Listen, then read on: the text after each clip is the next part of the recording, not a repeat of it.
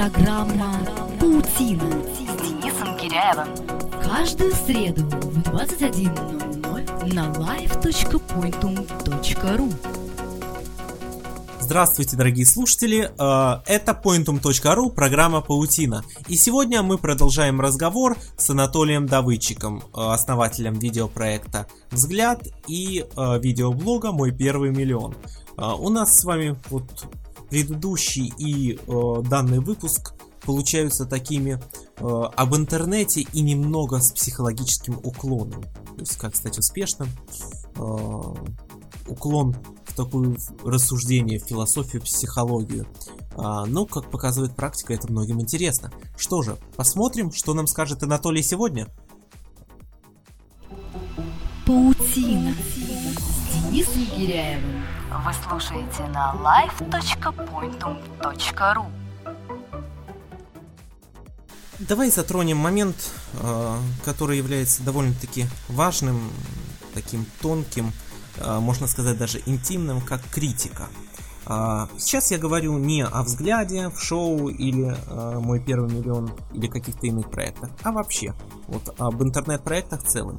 Ведь э, я уверен, каждый проект у неважно твой, мой, э, там или Руслана Усачева сопровождается э, определенной волной критики. Где-то ее больше, где-то меньше, но она обязательно есть. Согласен? Ну конечно, да.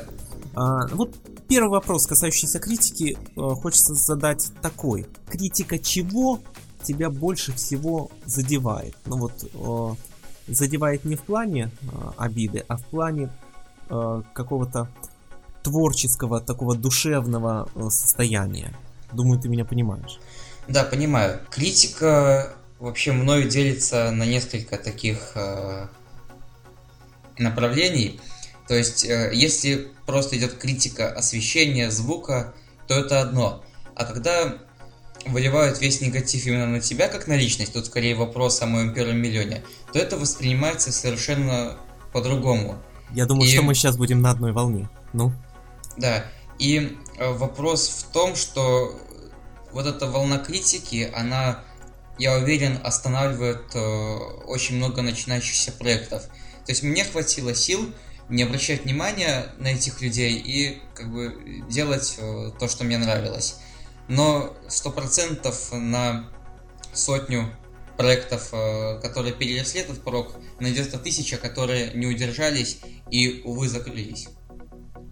А, скажи, пожалуйста, вот какие критические замечания, ну или группы критических замечаний вот для тебя именно, вот конкретно скажи, например, там критиковали, э, там как я говорю, критиковали э, там помещение, критиковали внешность, еще что-то, что угодно. Вот какие группы критических замечаний для тебя э, на тебя выливались, и ты их воспринимал ближе всего к сердцу? Я отвечу на этот вопрос тоже. Окей, интересно то, что критиковали все. Одно из э, э, трендовых таких э, направлений в критике меня это, конечно, произношение. И здесь я соглашаюсь э, с критиками на 100%. Потому как я а вот понимаю... я не соглашусь насчет тебя. Сейчас это уже более э, отчетливо, потому как работа на камеру, она и запись всевозможных э, подкастов, она, в принципе, научила более правильно говорить. Но речь э, даже год назад бывает э, иногда сложно воспринимать мою. Следующее Э, и, наверное, самое обидное э, критическое замечание – это критика мировоззрения. То есть, что ты несешь, э, что ты там пытаешься нам доказать, там, иди на работу, устройся, там, хватит выливать эту ерунду на YouTube, там, храни у себя на жестком диске и так далее. То есть, идет скорее критика не там, не каких-то общих вещей, а именно твоих взглядов – и это э, одно из наиболее э, таких больно воспринимающихся направлений, потому как э, именно в этот момент ты э, свое мировоззрение проверяешь на прочность. Может тебя 100 гневных комментариев разубедить, либо ты пойдешь дальше. И, в принципе, вот эта критика, она в чем-то полезна, потому как Э, она позволяет э, понять себя более глубоко, понять именно ту основу, на которой базируется вся твоя деятельность, и понять свои некоторые поступки. Ты очень вот долго, внимательно, глубоко обдумываешь поступающие критические э, комментарии? Если честно, то нет. Э, я наблюдаю просто за общим потоком комментариев, и если что-то э, я вижу, что часто повторяется, то я понимаю, да, эта проблема актуальна, и с ней нужно что-то сделать. А какие-то разовые комментарии, они часто не заслуживают внимания, един, един, э, единственное, что э, я каждый комментарий читаю, и если это просто написано «Парень, ты там не авторитет для меня, и все, что ты сказал, ерунда», я это пропускаю мимо ушей.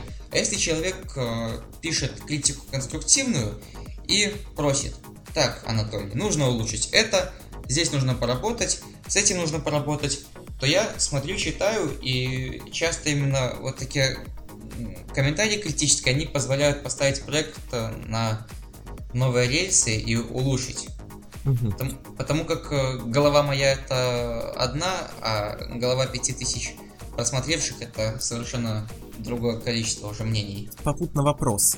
Э, очень прошу, ответь кратко, да или нет. Ты считаешь себя самоуверенным? Да. Ты считаешь себя уверенным в себе? Да. Спасибо. Это на самом деле то, что я хотел услышать. И сейчас я э, вот выскажу чуть-чуть свое мнение насчет критики. Ты разделил, высказал вот таких два пункта, да, это критика твоего произношения, ну я про нее уже высказался, и критика э, твоего мировоззрения. Да, да. Вот что касается меня, да, то есть я со своей колокольни буду рассуждать то критика мировоззрения, которая сопровождает меня, особенно последнее время, буквально на каждом шагу, для меня э, не имеет большого веса, и я даже о ней не задумываюсь по одной простой причине, озвученной опять тобой же.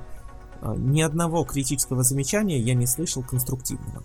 Вот что касается мировоззрения. Ни одного. То есть все основываются на э, в общих фразах вида это не так, нужно делать по-другому. А, нет, это ты думаешь неправильно, вот посмотри, как делает тот-то. То есть, ну, для меня это не аргументы. А, соответственно, и тебе рекомендую не обращать вообще на это внимания.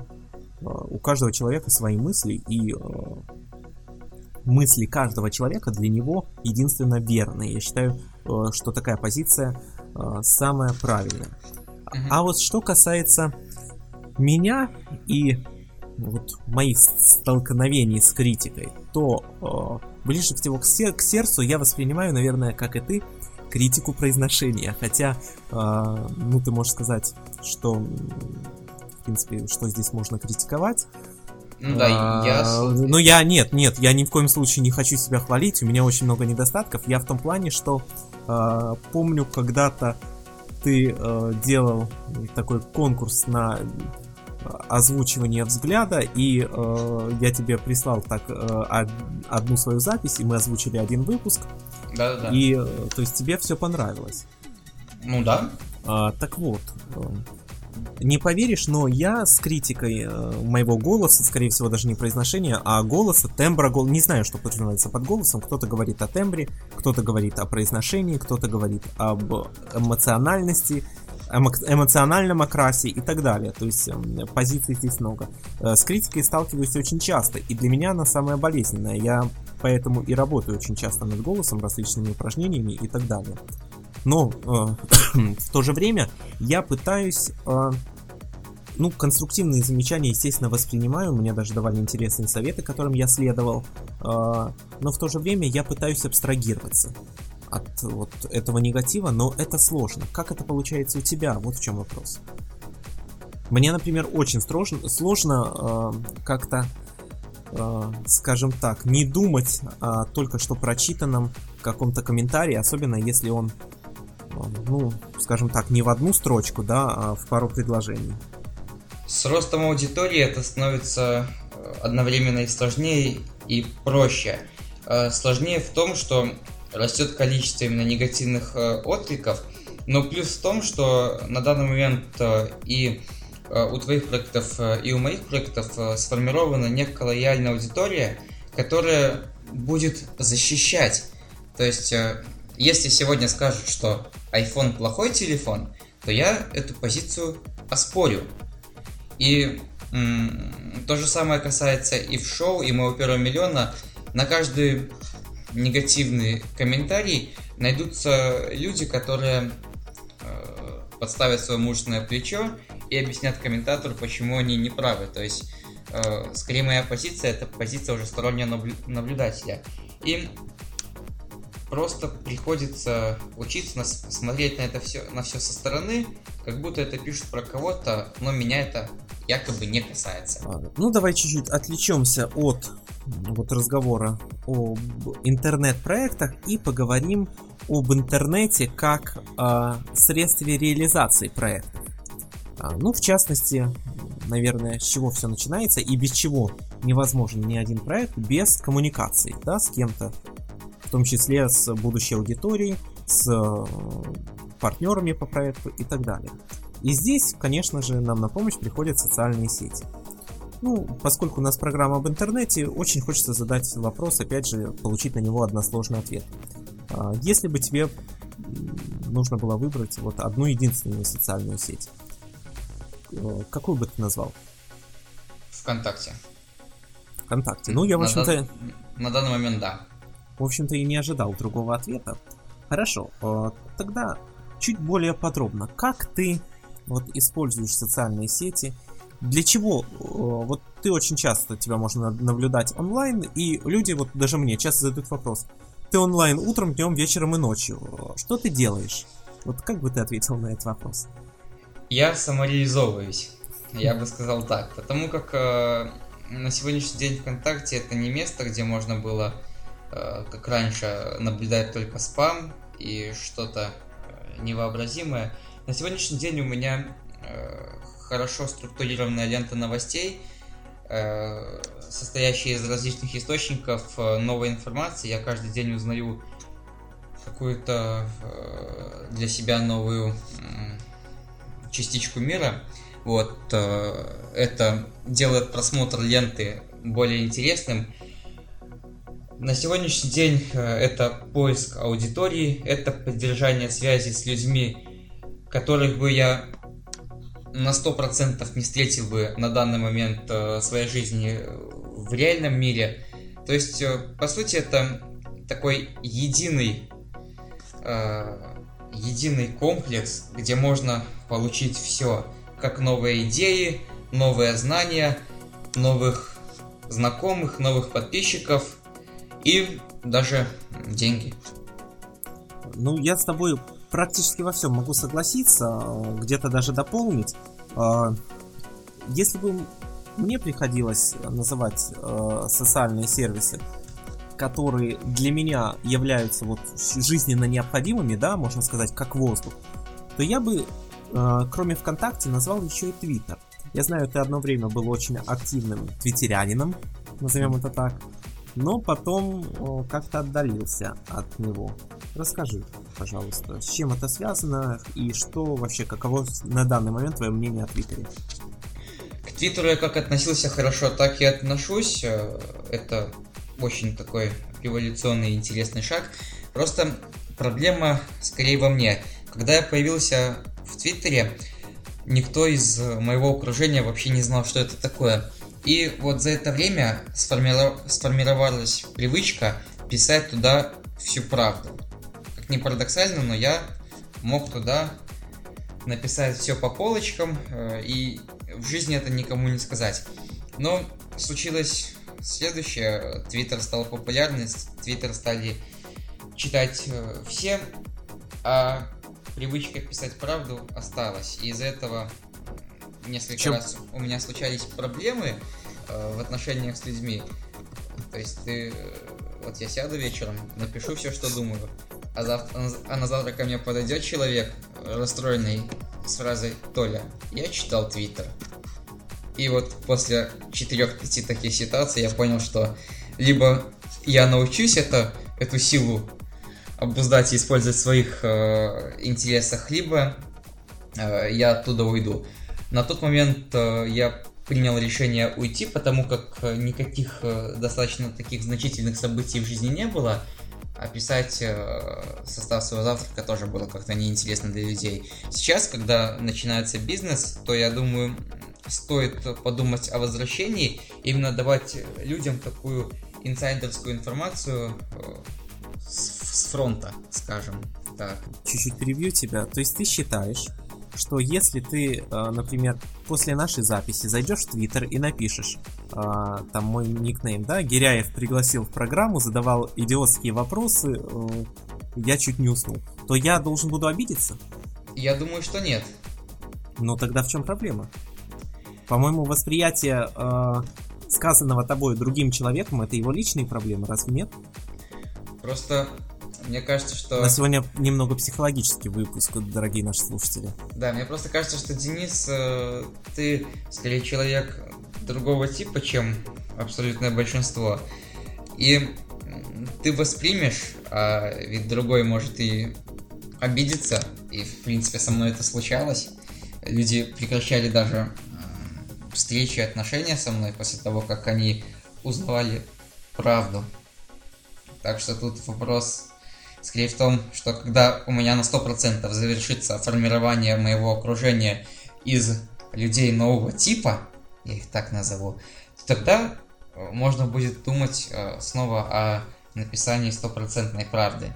Сейчас обижу, наверное, очень-очень много людей, но не могу просто не сказать. У меня э, постоянно вот во время таких вот моментов, когда говорим о люди нового типа и так далее, возникает перед глазами картинка и такие фразы из школьного учебника истории. Помнишь? Человек э, умелый, потом человек разумный, и вот хочется прод- продолжить человек думающий. Вот мне постоянно. То есть это вот то, о чем ты сказал, человек нового типа. Да-да-да. Ну, я с тобой отчасти согласен, э, что все-таки нужно четко подбирать свое окружение, да, чтобы в жизни этого негатива, который льется в интернете, который можно, в принципе, к нему научиться определенным образом относиться, э, в жизни вот такого избегать. Среди людей, которые, которым ты доверяешь, которые близки. То есть четко сформировать свое окружение. Хорошо. Ну, занятие всеми твоими проектами, тем же мой первый миллион, взгляд, я думаю, что ты тогда уже начинал определенные э, шаги в саморазвитие. Это важно. Согласен? Да-да-да. И отсюда вопрос. Э, в чем заключается саморазвитие Анатолия Давыдчика? Еще полтора года назад я не мог взять в руки книгу.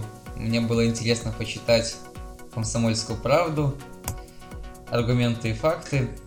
Я с удовольствием смотрел по 4 часа в день телевизор. Я с удовольствием кушал вареную колбасу и прочее. А теперь я другой человек. Не, Ты отказался не... от мяса. Нет, к сожалению, я пока не стал вегетарианцем, но я отказался от колбасы. Это очень такой серьезный этап, потому как э, я, я ем мясо, и мысль о вегетарианстве. Э, у меня брат вегетарианец, у меня подруга вегетарианка, Дуров вегетарианец тоже так как-то влияет. Э, и но я пока не готов, скорее, потому как скорее меня останавливает то, что на данный момент мое финансовое положение не позволит мне грамотно заменить именно вот эти полезные вещества из мяса овощами, орехами и так далее. Возможно, к 20 годам я приду к тому, что нужно стать вегетарианцем. Ни о каком просмотре телевизора э, и речи не может э, идти. По приезду э, в новую квартиру телевизор включался один раз проверить, идет он вообще или нет. Э, книга теперь э, постоянный спутник. Э, читаю, читаю, считаю, что читаю много. И, в принципе, в тот момент, когда это все начиналось, э, вот э, проблема, которая меня беспокоит в последнее время, в тот момент, когда это все начиналось, это имело форму некой борьбы, борьбы с остальными. Остальные не читают, ты читаешь, остальные см- смотрят телевизор, ты не смотришь, ты пытаешься доказать свою позицию, а теперь, когда м- окружение сформировано из таких же людей, то пропало какое-то ощущение борьбы, которое не перестает меня э, огорчать последний месяц. Я ищу причину, возможно, я свыкся с внешними обстоятельствами, возможно, просто окружение уже сформировано настолько, что э, отпала необходимость кому-то что-то доказывать.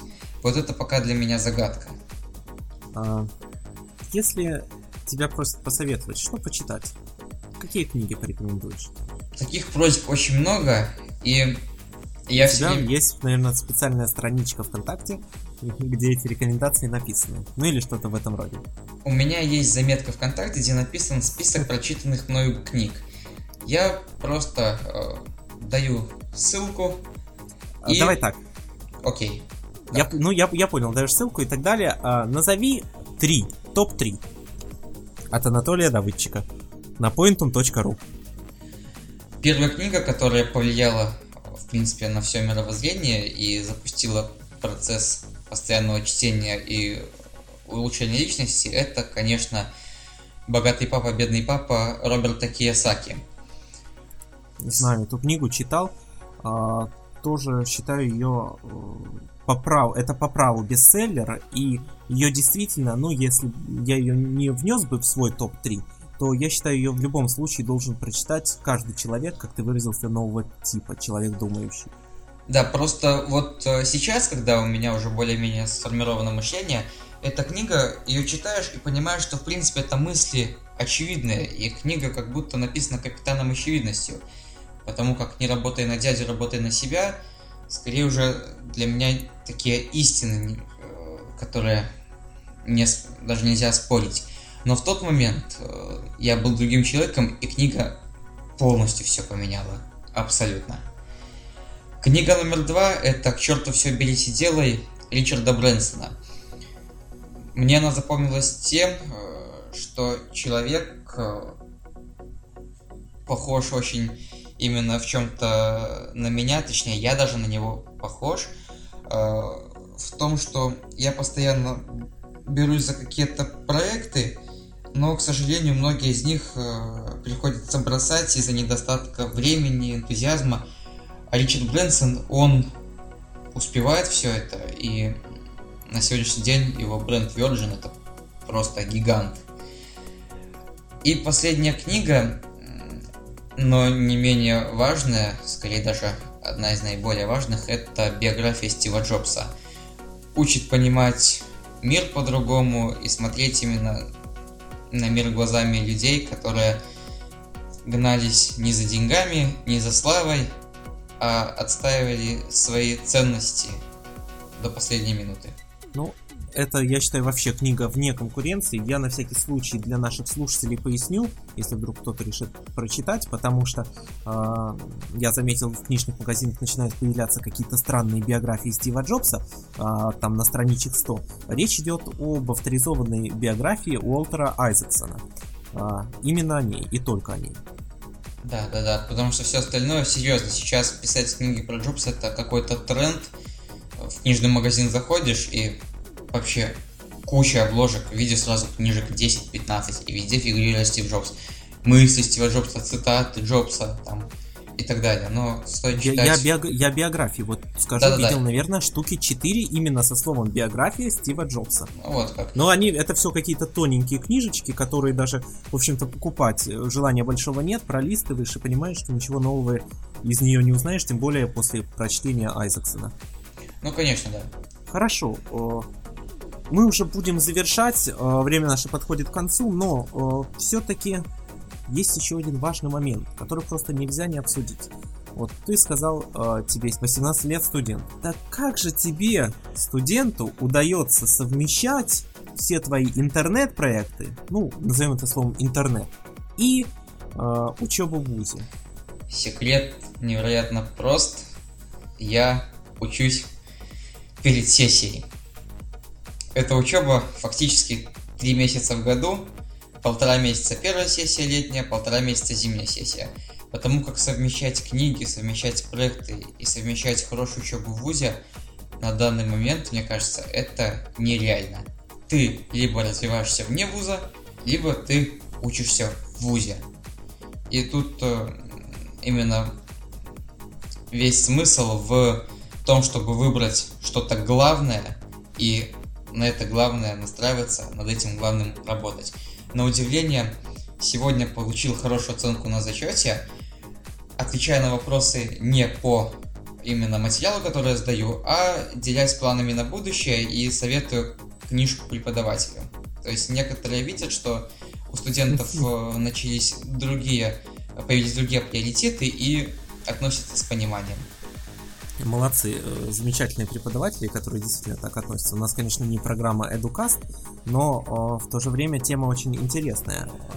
И я хочу завершить и наш эфир, и наш разговор цитатой, которую наши слушатели от меня, наверное, слышали уже несколько раз, но мне она очень нравится и в данной ситуации как нельзя кстати подходит. А, я всегда говорю, важно не высшее образование, а среднее соображение. Большое спасибо. Это э, был Анатолий Давыдчик, мой гость сегодня в программе Паутина. Спасибо большое, что Спасибо пришел. большое, Денис. Э, программа Паутина pointum.ru. До встречи ровно через неделю, в следующую среду в 21.00. Пока. Меня зовут Денис Киряев. Программа Паутина с Денисом Киряевым. Каждую среду в 21.00 на live.pointum.ru